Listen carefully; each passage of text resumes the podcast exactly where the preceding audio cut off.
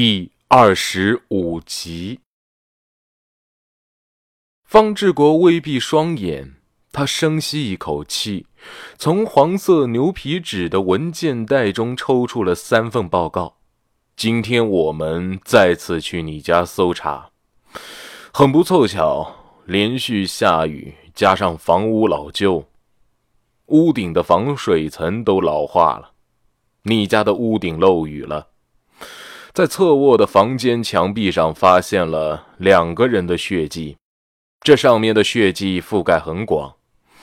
我们通过 DNA 对比发现，其中一位的 DNA 型与你的 DNA 型匹配系直系亲属，另外一位 DNA 型与你不匹配，但是与另外一位的 DNA 型匹配系直系亲属。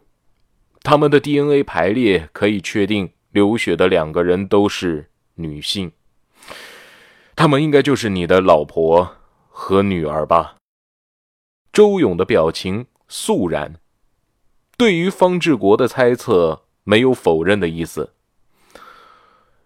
对，方志国几乎是要用恳求的语气对周勇说：“他们现在到底在哪儿？”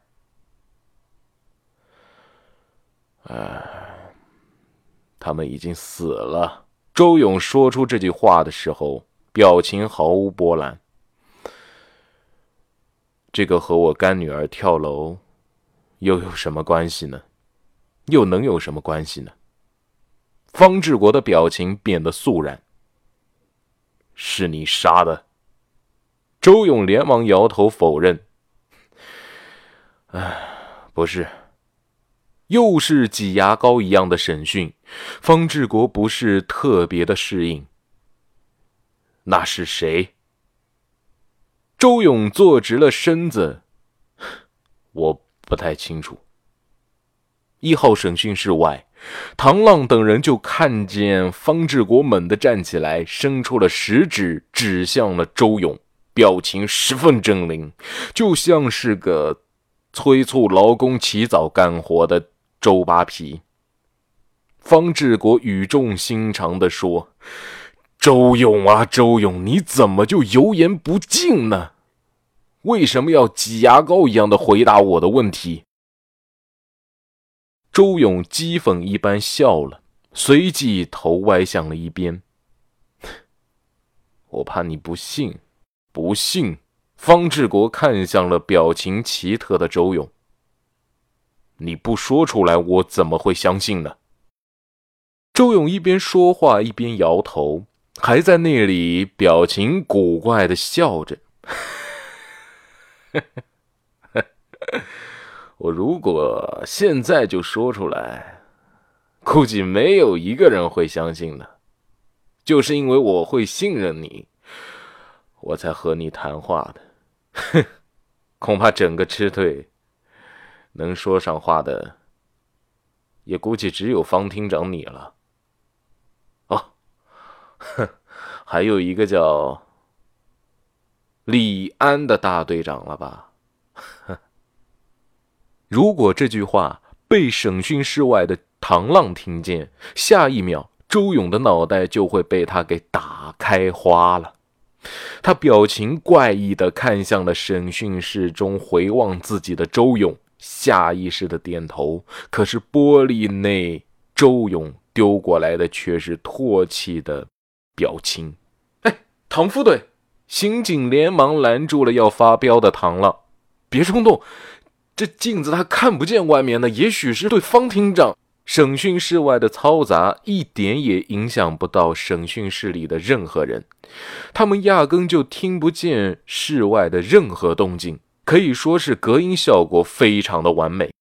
方志国的双手撑着桌面说：“你这话是什么意思？”周勇摇头：“ 嗯，我现在不想说。”方志国坐下，看着周勇：“你这是何苦呢？反正早晚都得说。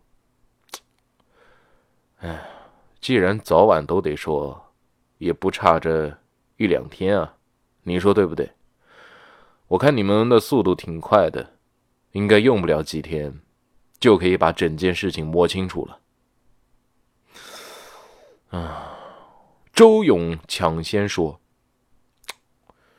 因为你们已经查到了整件事的命脉。”你是说国贸大厦？方志国思索着，送徐瑶上国贸大厦的保洁是你吗？周勇没有回答，只是点头默认。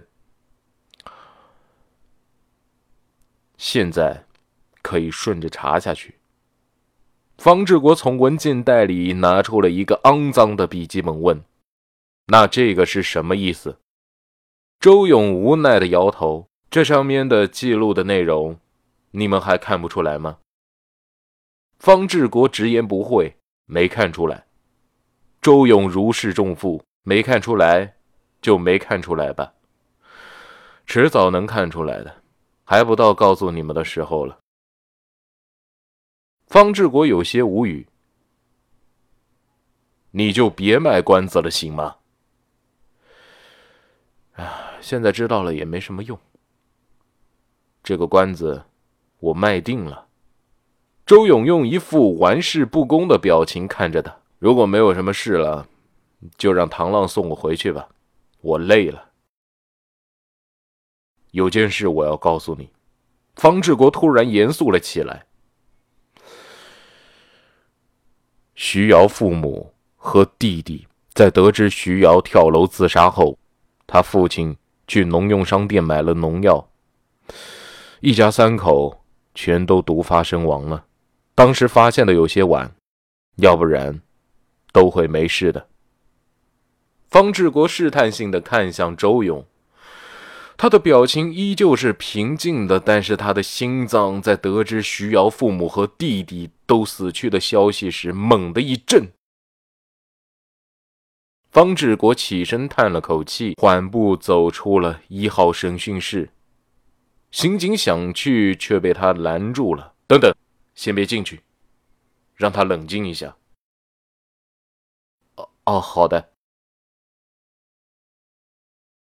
方志国站在了单向玻璃前，看着周勇。此时他在审讯室里无声的呐喊，他的双手挡住了双眼，似乎在擦眼泪。不知道过了多久，他才恢复了平静。带他回去吧。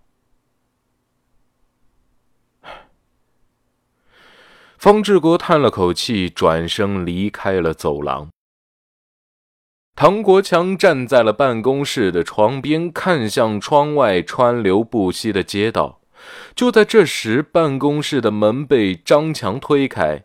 张强推门就说：“唐总，刚才……”唐国强大手一挥，制止了他：“刚才有刑警找到你了，是吗？”张强点头，嗯。唐国强没有多说什么，只是转过头看着他。我我什么都没说，按照唐总您的意意思，我说的，我说我没见过。张强连忙摆手。唐国强说：“嗯，监控方面，你都弄好了吗？”张强点头。呃，当天就安排好了。唐国强递给了张强一根烟，做得很好。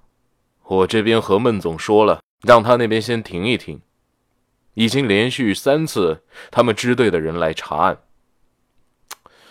只怕他们开始怀疑我们这了。哦，行，那我一会和他说。